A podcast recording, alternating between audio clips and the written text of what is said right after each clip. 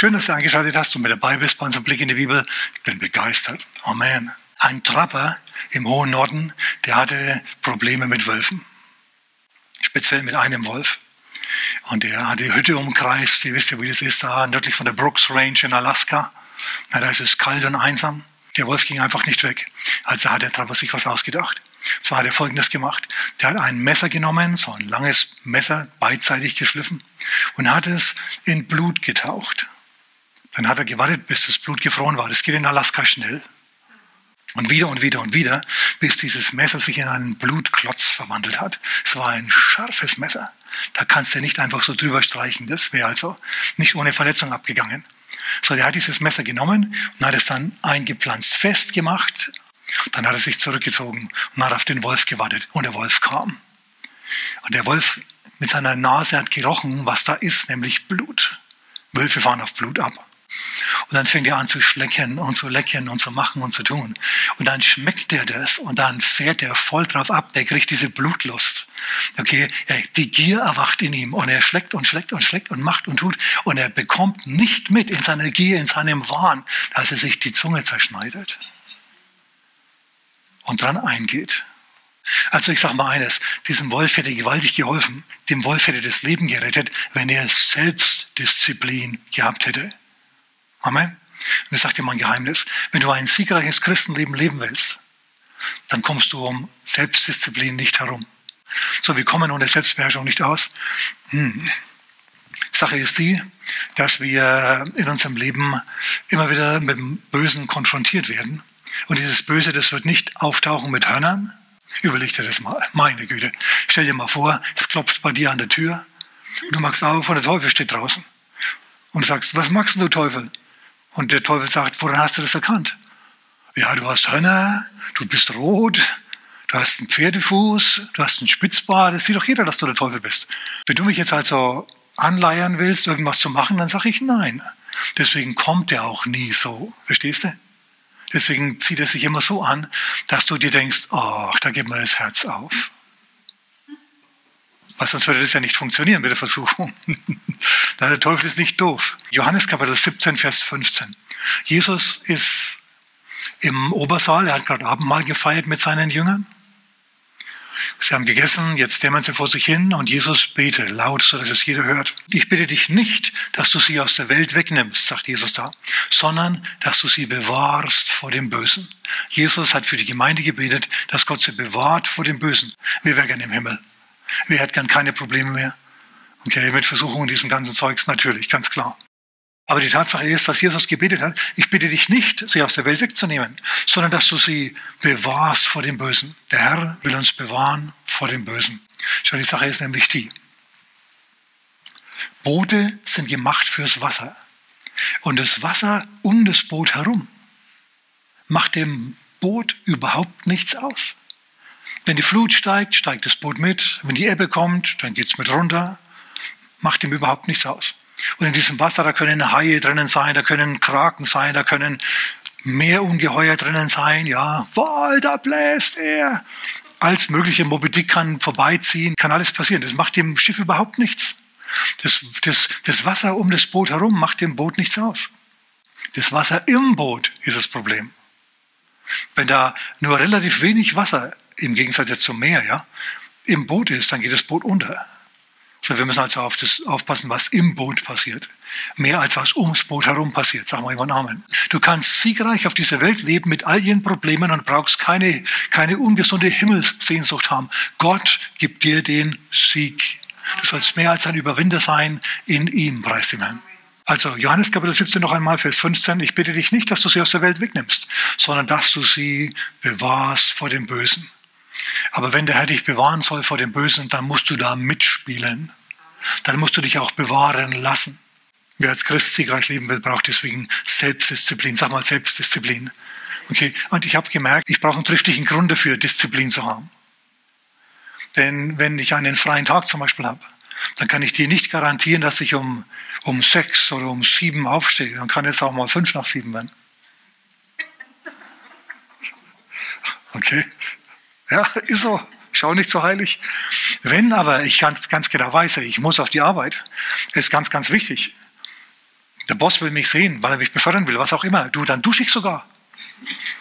Ja, und föhne mir die Haare und ziehe mir ein frisches Hemd an, dass ich nicht stink, damit ich einen guten Eindruck mache bei meinem Boss, preis dem Herrn. So, wir brauchen einen Grund, Selbstdisziplin zu üben. Einfach so zu sagen, yo, mm, hu, ja, so wie die Marines, das ist, es funktioniert nicht. Wir brauchen einen Grund. Ansonsten gewinnt der Schweinehund. Und das ist echt ein Problem. Für viele Christen ist es ein Problem. Warum soll ich der Sünde widerstehen? Gott liebt doch alle Menschen.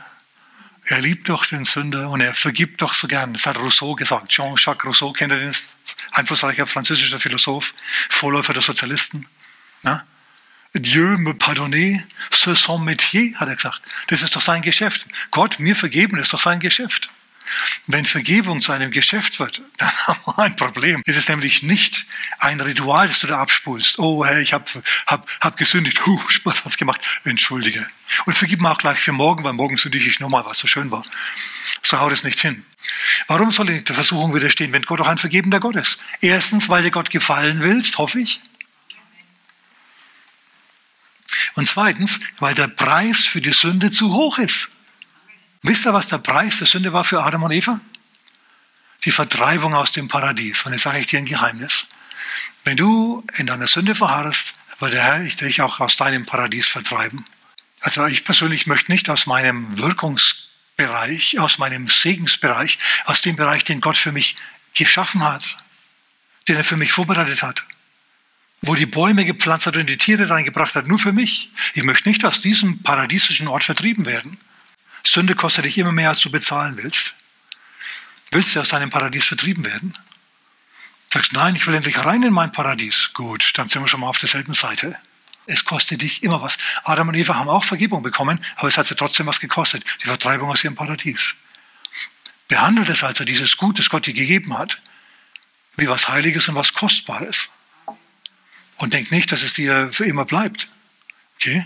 Es gab schon andere, die gewaltige Verheißungen hatten und sie nicht bekommen haben, weil sie zu, zu locker und zu lässig so umgegangen sind mit der Sünde. 1. Mose Kapitel 3. Wir schauen uns die Anatomie eines Sündenfalls an, was für Auswirkungen das auf die Seele des Menschen hat, auf seine Lebensumstände hat, wie die Menschen reagieren, wie das die, das Leben und die Beziehungen des Menschen beschädigt. Schauen wir uns mal an. Und die Schlange war listiger als alle Tiere des Feldes. Ich bin in 1. Mose Kapitel 3, die Gott der Herr gemacht hatte. Okay, die Schlange war listiger als alle Tiere. Listig, wenn das Wort listig hier auftaucht, dann lässt uns das an Betrug denken, weil sonst müsste jetzt nicht listig sein in einer Umgebung, in der alle harmlos sind. Amen. Listig muss ich nur gegenüber jemandem sein, gegen den, gegen den ich mich verteidige. Hm. Die Schlange war listiger als alle Tiere des Feldes, die Gott der Herr gemacht hatte. Also wir wittern hier schon einen Angriff. Jetzt pass mal auf. Der Angriff, der kommt nicht von außen.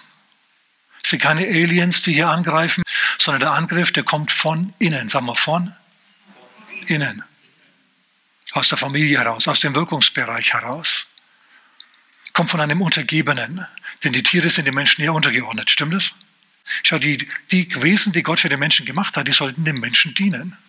Und hier begegnet uns jetzt eine Schlange, die es darauf anlegt, zu herrschen.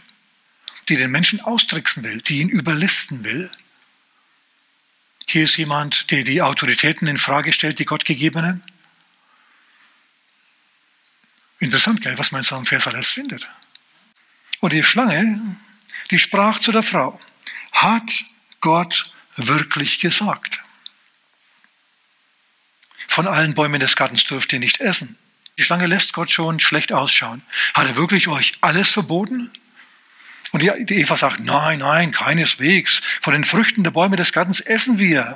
Aber von den Früchten des Baumes in der Mitte des Gartens essen wir nicht. Davon hat Gott gesagt, soll man nicht essen, soll man nicht berühren. Das hat er zum Beispiel nicht gesagt, aber das ist jetzt nicht so wichtig, damit ihr nicht, damit ihr nicht sterbt. Und jetzt sagt die Schlange zur Frau, keineswegs werdet ihr sterben. Erst kommt der Zweifel, dann kommt die Versuchung. Erst kommt der Gedanke an die Sünde, und dann kommt eine Gelegenheit, genau die Sünde, an die du gedacht hast, zu vollbringen. Und jetzt gehen sie miteinander rüber zu genau diesem Baum. Gott weiß, dass ihr an dem Tag, an dem ihr davon esst, dass eure Augen aufgetan werdet und ihr werdet, werden und ihr werdet sein wie Gott. Die Schlange lässt Gott schlecht aussehen. Die Sünde lässt Gott immer schlecht aussehen. Hat Gott wirklich gesagt? Die Sexualmoral ist noch für heute und nicht, und nicht nur für die damalige Zeit. Gott, so, schau, da kommt ein junger Christ an und er denkt sich, ja, kann das wirklich so sein, dass man jetzt da warten soll, bis man verheiratet ist? Das ist irgendwie blöd. Und dann steht er in der Diskothek drinnen und genau als er das so denkt, kommt genau das Mädchen an ihm vorbei, auf die er schon die ganze Zeit ein Auge geworfen hat, aber die immer irgendwie abweisend war, solange er kein Christ war. Aber jetzt ist er Christ. Gerade vor 14 Tagen hat er sich bekehrt. Sie ist schon nicht mehr ganz nüchtern. Und sie fragt ihn mit einem Augenaufschlag, ob sie ihn heimfahren kann. Und er kann sein Glück kaum fassen. Er, er packt es kaum und er denkt sich, oh. und der Rest, der Rest ist dann Geschichte. Solche Sachen gibt's. Erst kommt der Gedanke an die Sünde und dann die Gelegenheit, genau diese Sünde zu begehen. Schau immer, wenn du anfängst, in deinem Kopf Gott schlecht zu denken, Gott für zu streng zu halten, dann verstehst du ihn entweder falsch oder du rechtfertigst gerade die Versuchung, auf die du eingehen willst. Du rechtfertigst dann deine Sünde. Und dann, dann isst sie von dieser Frucht. Und dann gibt es ihr Mann auch. Und er sagt, nö, Eva, nein, äh, äh, so haut es nicht hin, Eva, wir können das nicht essen, das Zeug. Da machst du mich aber sehr traurig. Ich bin jetzt sehr, sehr traurig, wenn du da nichts isst. Ja. Und, und, und ich sagte mal eins, hey, du übernachtest dann heute auf der Couch, nur dass du es weißt. Und zum Schluss ist er eben doch. Und dann werden ihre Augen aufgetan. Und plötzlich ist die Welt eine andere. Schau, vor der Sünde sieht die Sünde super gut aus. Nach der Sünde kommt sofort die Ernüchterung. Denn der Teufel wird vom Verführer zum Verkläger. Der sagt, Eva, iss, es macht dich weise, es macht dich attraktiv, du siehst dann noch besser aus als jetzt schon. Iss, Mädchen. Und dann isst sie tatsächlich. Und dann steht er da und sagt, Eva, ja, was hast denn du gemacht? Du hast ja von der verbotenen Frucht gegessen, das darfst du nicht. Und dann sagt sie, ja, aber, aber, du, aber, aber du hast doch, du, aber, aber, aber du hast doch gesagt, ich, ich sag, hey, ich bin der Teufel, wie kommst du drauf, auf mich zu hören? Bist du verrückt, auf den Teufel zu hören? Jetzt aber, jetzt bist du völlig unten durch. Und tatsächlich, sie ist tatsächlich jetzt wirklich im Ventilator. Es geht wirklich rund. Denn beide, beide merken jetzt, sie sind nackt, sie schauen sich an und sie stellen fest, oh, sie sehen jetzt nicht mehr so aus wie vorher. Irgendwie, das ist jetzt anders. Jetzt, jetzt haben sie das Bedürfnis, sich zu bedecken. Jetzt haben sie das Bedürfnis, sich zu verbergen, sich zu verstecken, nicht mehr sich so zu zeigen, wie sie wirklich sind, sondern sich eine Maske zuzulegen. Plötzlich blicken sie aufeinander mit anderen Augen. Vorher war alles in Ordnung und jetzt steht was zwischen ihnen. Sie merken das. Adam ist jetzt natürlich sauer auf sie, sie ist sauer auf ihn und außerdem haben sie das Bedürfnis, sich zu verbergen. Und dann hören sie auch noch die Stimme Gottes. Normalerweise sind sie ihm entgegengerannt, aber jetzt laufen sie davon vor ihm. Wisst ihr, was passiert, wenn man sündigt? Man hat das Bedürfnis, vor Gott davon zu laufen. Es kommt ein Bruch in die Beziehung zwischen Gott und dir. Und du kannst dann noch so tun, als wäre alles in Ordnung, aber die Wahrheit ist, in deinem Herzen weißt du ganz genau und fühlst du ganz genau, es ist nicht so, wie es sein soll. Und der Mensch, der läuft vor Gott davon. Geht nicht mehr regelmäßig in eine Gemeinde, meidet Gemeinschaft mit anderen Christen und so. Natürlich, weil du in dem Zustand mit diesem schlechten Gewissen Gott nicht begegnen willst. Nicht der Mensch sucht Gott, Gott sucht den Menschen. Gott geht dem Menschen nach ja, ich habe mich versteckt, sagt Adam, als er dann halt doch gefunden wird. Wer hat dir erzählt, dass du nackt bist? Der Teufel natürlich. Eva, kaum, nach, kaum hat der Sündenfall stattgefunden. Eva, wie siehst du aus? Du bist hier nackt. Adam, du bist hier auch nackt. Wie lauft ihr rum? Igitt, so kann man doch nicht rumlaufen. Schämt ihr euch überhaupt nicht? Schau, sofort, sofort Verdammnis, sofort verklagen. Jetzt pass mal auf. Mir begegnen immer wieder Menschen, die über andere gewohnheitsmäßig immer schlecht reden. Du kannst ihnen keinen Sieg mitteilen, den du hast, die reißen ihn sofort nieder. Du, brauchst überhaupt nicht anfangen, da was zu reden, die ziehen es sofort runter. Warum?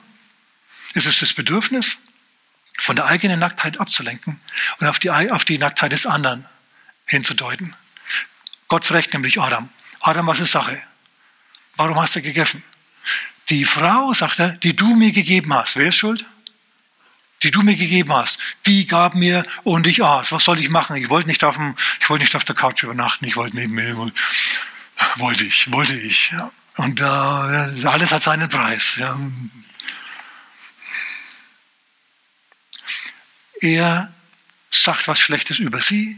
Und nicht nur über sie, er sagt gleichzeitig auch, die Frau, die du mir gegeben hast, die gab mir und ich aß. Gott, wessen glorreiche Idee war es denn, mir diese Frau unterzujubeln? Hä? Bitte, wer war es denn? War das vielleicht meine Idee? Nö, ich war glücklich und zufrieden. Ich war glücklich und froh wie die Maus im Haferstroh. Und wer kam an und musste unbedingt mir eine Rippe entnehmen? Hä? Das warst du, Gott. Ja, ganz genau. Wer ist also schuld an deinem Elend? Schau, das ist, das ist, das ist prototypisch. Die Menschen geben Gott die Schuld an ihren Problemen, obwohl er nicht die Schuld hat. Er hat dir ein Paradies geschaffen, in dem du aufblühen sollst. Und Gott sagt, okay, Eva, was ist los? Die, die Schlange hat mich betrogen. Sie hat mich verführt. Die Schlange hat mich verführt. Ja. Sie hat ihr falsche Wahrheiten vorgespiegelt.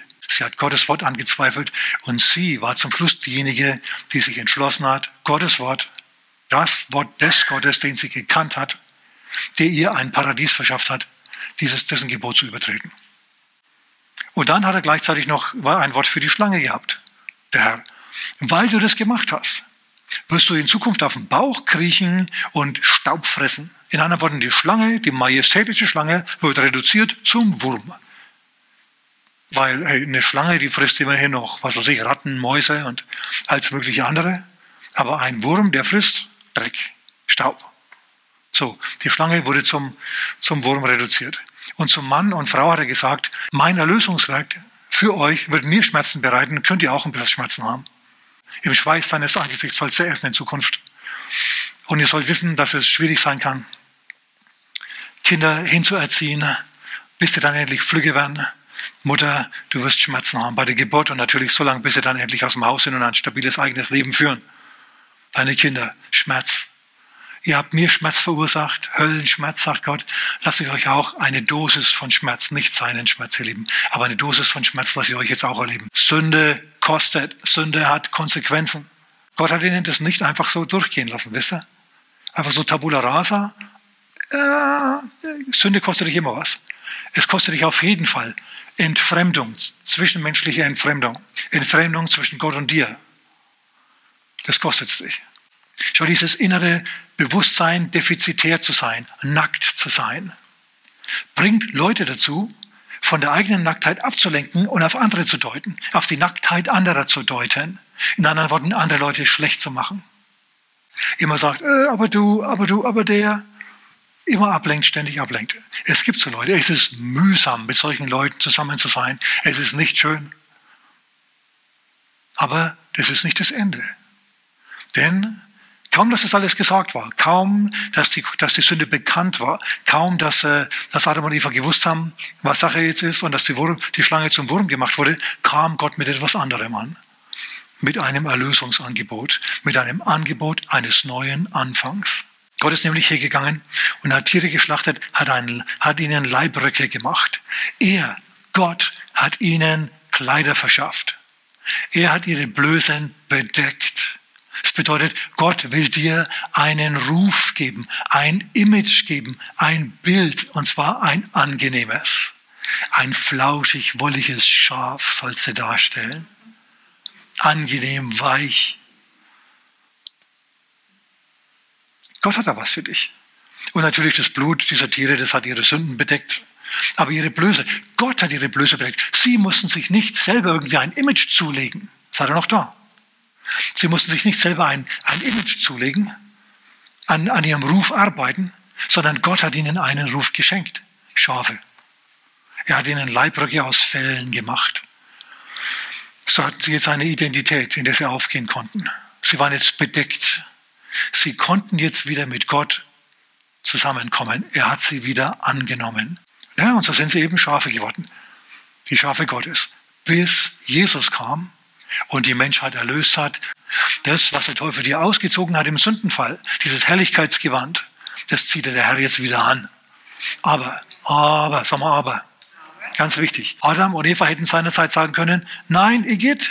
Wir wollen dein Lammfell nicht. Wollen wir nicht. Wir gehen lieber nackig. Ja, hätten sie machen können. Sie hätten sich Gott verweigern können. Sie mussten es annehmen. Sie mussten die Identität, die Gott ihnen gibt. Ihr seid jetzt meine Schafe. Innerlich seid ihr Schlangen. Ihr habt auf die Schlange gehört. Aber ihr seid jetzt meine Schafe. Kommt. Gewöhnt euch die Schafidentität an. Der Herr ist mein Hirte. Sagt mit mir, der Herr ist mein Hirte. Mir wird nichts. Und so weiter. Ihr kennt es ja. Sie hätten auch Nein sagen können. Haben sie aber nicht gemacht. Oh Mann, bin ich froh. Und du, Du musst auch das Erlösungsangebot Jesu annehmen. Du kannst auch sagen, nein, Jesus brauche ich nicht. Ich gehe lieber nackt. Hallo. Schau, in dem Moment, in dem du erkennst, du hast reine weiße Leinwand der Gerechtigkeit an. Du bist nicht mehr defizitär. Größer ist der, der in dir ist, als der, der in der Welt ist.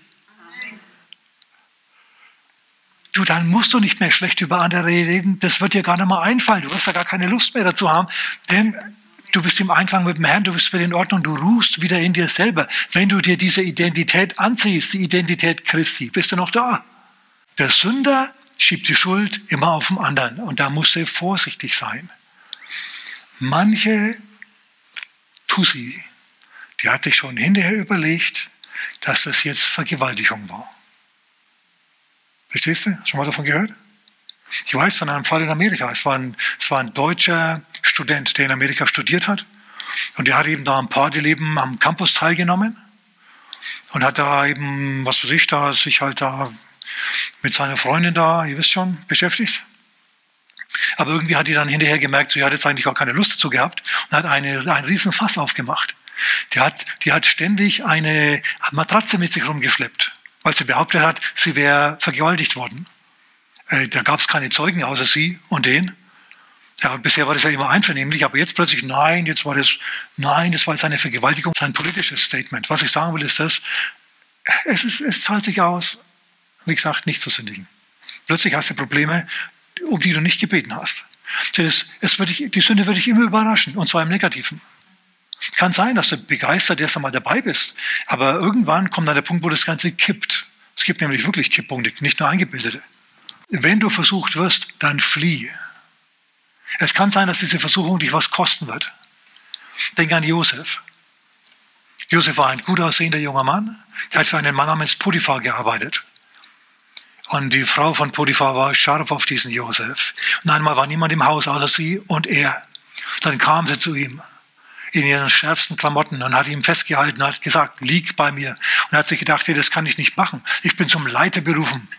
Und außerdem, Gott gefällt sowas nicht. Gott ist gegen Ehebruch und diese Dinge. Ich mache da nicht mit. Und dann ist er davon. Er hat sein Gewand in ihrer Hand gelassen. Es hat ihn was gekostet, sein Gewand. Wisst ihr, was dann für, wofür sein Gewand steht? Für seinen Ruf haben wir heute schon mal gehabt. Für sein Leben, für seinen Ruf. Er war jetzt nackt, wie Adam und Eva seiner Zeit, allerdings ohne Sünde. Sie hat dann was konstruiert und er musste gehen. Er musste sogar ins Gefängnis deswegen. So, der Sünde zu widerstehen kann dich was kosten. Es kann dich was kosten. Wer es fassen kann, der fasse es. Es kann dich wirklich ernsthaft was kosten. Wenn auf der Arbeit der Chef einer von denen ist, die den Mammon mehr lieben als die Rechtschaffenheit, dann kann es ja sein, dass der windige Geschäfte dreht und du einfach notgedrungener mitmachen musst, als Prokurist oder als Angestellter, musst einfach mitmachen dann ist es gut für dich, wenn du sagst, nö, da mache ich nicht mit und dann gehst, diese Firma verlässt. Das kostet dich möglicherweise deinen Ruf. Der, Chef schreibt dir dann ein schlechtes Zeugnis, weil du eben nicht mit betrügst. Und es kann sein, dass es dich wirklich die Stellung, wie gesagt, kostet und du zunächst mal vielleicht nichts mehr findest. Es hat diesen Josef was gekostet. Der Sünde zu widerstehen kostet was. Aber, sagen wir nochmal aber. Wenn du der Sünde widerstehst, dann kommt unweigerlich die Belohnung ums Eck.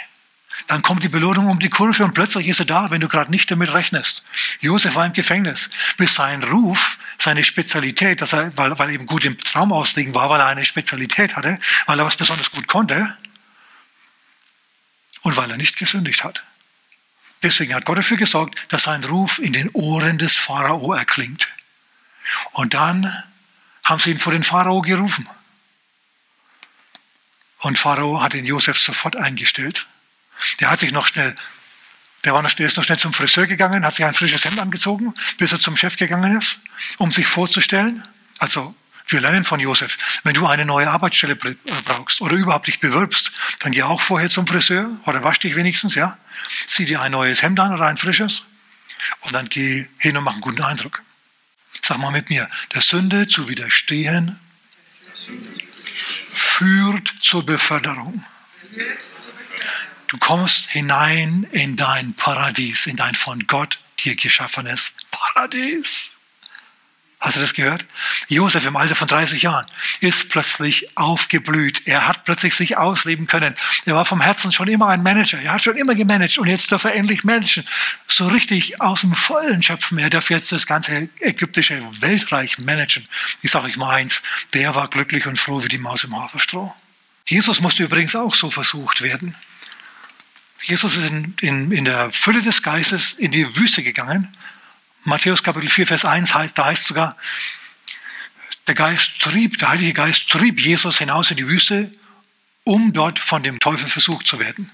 Du wirst also geprüft werden. Es werden Versuchungen kommen. Jesus sagt sogar, es ist unmöglich, dass nicht Verführungen kommen, wehe dem, durch den sie kommen. Aber sie müssen kommen, sie werden kommen. Also wisse das. Du wirst noch versucht werden. Du wirst noch Lust haben, Sachen, falsche Dinge zu tun, von denen du weißt, sie sind falsch. Die werden glitzern und schillern und werden sehr begehrenswert sein. Da musst du dann widerstehen. Jesus macht es. Er widersteht 40 Tage lang, ihr wisst das, mit der Versuchung in der Wüste. Und dann kommt er wieder raus. Aus der Versuchung in der Wüste. Und jetzt kommt er nicht nur voll Geistes raus, sondern jetzt kommt er raus in der Kraft des Geistes. Wenn du auch möchtest, dass bei dir auf deiner Ebene Zeichen, wundermächtige Taten, passieren, dass, du, dass dir ein Gelingen geschenkt wird. Okay, dass du so diesen, diesen Touch hast. Wenn wir dir eine Aufgabe stellen, der löst sie, der hat es einfach drauf. Ja, das ist die Hand Gottes auf deinem Leben. Gott sehnt sich danach, seine Hand auf dein Leben zu legen, dir Gunst zuzuwenden und Segen zuzuwenden. Aber du musst in Gottes Namen der Sünde widerstehen. So, du wirst geprüft, aber immer mit dem Hintergedanken, du sollst befördert werden. Dein, dein, dein Reich soll noch größer werden. Du sollst noch mehr Möglichkeit haben, dich zu entfalten. Okay. Und vielleicht hast du noch nie Jesus wirklich in dein Leben überhaupt eingeladen. Vielleicht bist du voll verstrickt in Sünden. Und du hättest sie gern los. Der Herr macht dich frei. Dazu musst du ihn in dein Leben einladen. Bete einfach mit mir. Wir beten alle miteinander. Sag mit mir, Herr Jesus, komm in mein Leben. Vergib mir meine Sünden und mach mich neu. Amen. Na, der erste Schritt ist jetzt schon mal gemacht. Gottes Segen.